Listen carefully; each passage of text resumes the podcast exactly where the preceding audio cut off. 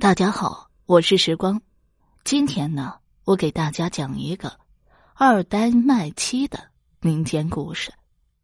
在宋末元初，在凤阳啊，有一个小傻子，小名叫二呆。这二呆命好，经媒婆介绍，娶了一个貌美如花的妻子，名曰小翠。二呆呢，属于那种坐吃山空的懒汉子。很快，其父啊给他留下的财产就让他给败尽了。可是他呢，还是整日游手好闲，这可苦了他的美妻子了。别说这小翠倒是个妇道人家，丈夫虽然如此，但依然对她不离不弃。世间这般的女子可不多呀。却说有一日，这个镇上来了一位姓郝的商人。以卖金石玉器为生，这个呢是暴利买卖。这个好商人手里有的是钱。这天他在镇上闲逛着，却一眼瞧见了正在看银钗的小翠。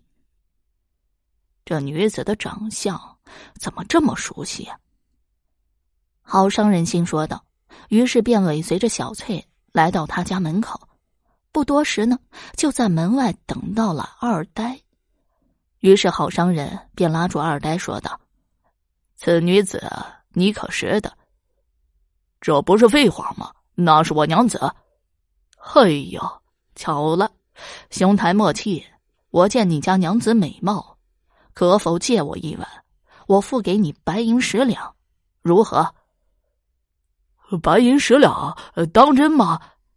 君子一言，驷马难追。”二呆在心中思忖道：“哎呀，这个最近啊，手头有点紧，这十两白银可不少啊。将小翠借他一晚，倒也无妨。啊，呃，那就这么说定了。呃，你先给我五两，我这就安排此事去。”好商人微微一笑，从腰间拿出五两白银递给二呆。二呆接过钱，就摇摇摆摆的进了院子里。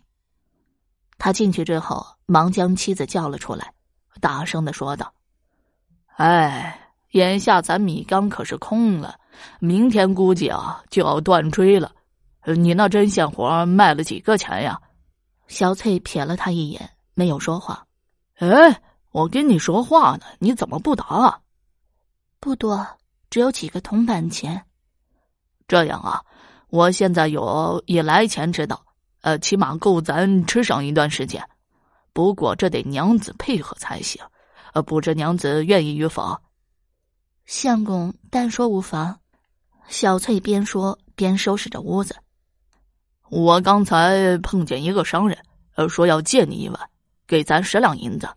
这买卖不赔本啊，呃，你就去陪他一碗吧。妻子一听，愣了足有五秒钟。你咋想的？脑袋瓜子被驴踢了吗？我可是你娘子，不是擀面杖。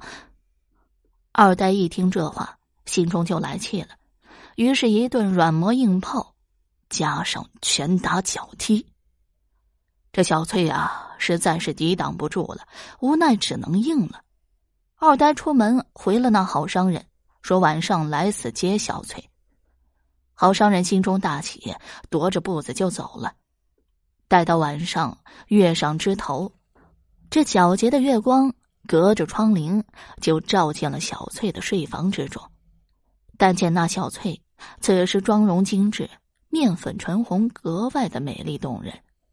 这可不是她自愿的，是二呆逼她打扮的。过了一会儿，脚步声响起，来人正是好商人。好商人啊，忙将小翠抱上了轿子。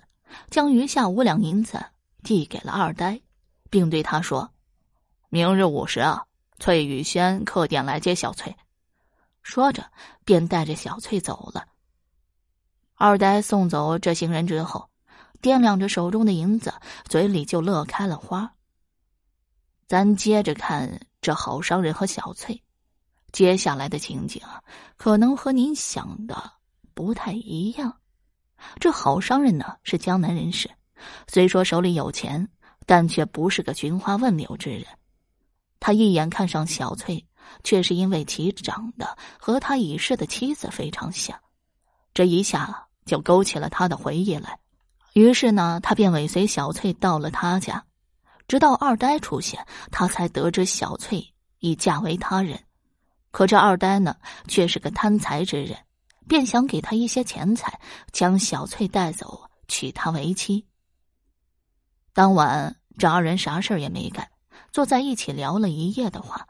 这结果也让小翠大吃一惊。好商人就将事情的缘由啊说给了小翠，也将心里对她的爱慕之情表达出来。小翠很是为难，但想想丈夫平日游手好闲。和这次的惊人之举，小翠这心却是被二呆伤得不轻。她是他的妻子，并非擀面杖，岂能外借他人呢？此等荒唐之举啊，他都能做得出来，以后指不定啊还会干出啥缺德事儿呢。这小翠见好商人为人正直，又重感情，这心呢也就动了。于是天刚亮，这好商人便拉上小翠。一行人朝着江南行了去，并在客房内留下白银二百两和一张写给二呆的字条。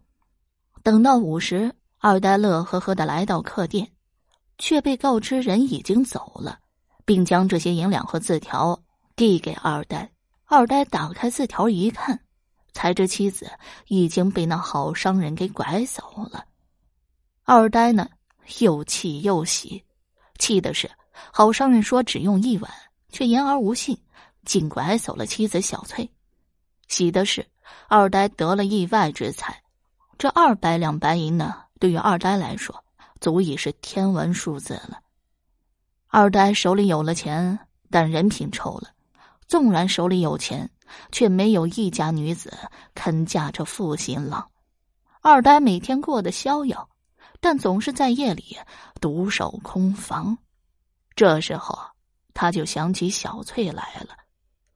而小翠自打跟着好商人来到江南，便过上了少奶奶般的生活。而那个好商人的确也没有让她失望。他既是个重感情的人，又是个体贴入微的丈夫。好商人视他为掌上明珠，小翠呀，过得很幸福。这人呢，可别见钱眼开。为了那点臭钱，竟然连自己的糟糠之妻都能出卖，你说还有啥缺德事儿他干不出来呀？咱活在当下，还是珍惜身边不图咱钱财的好妻子吧。好了，二呆卖妻这个民间故事我就讲完了。如果你还对其他民间故事感兴趣的话，点个关注，来个赞，我接下来。将会为你讲更多、更加精彩的民间故事。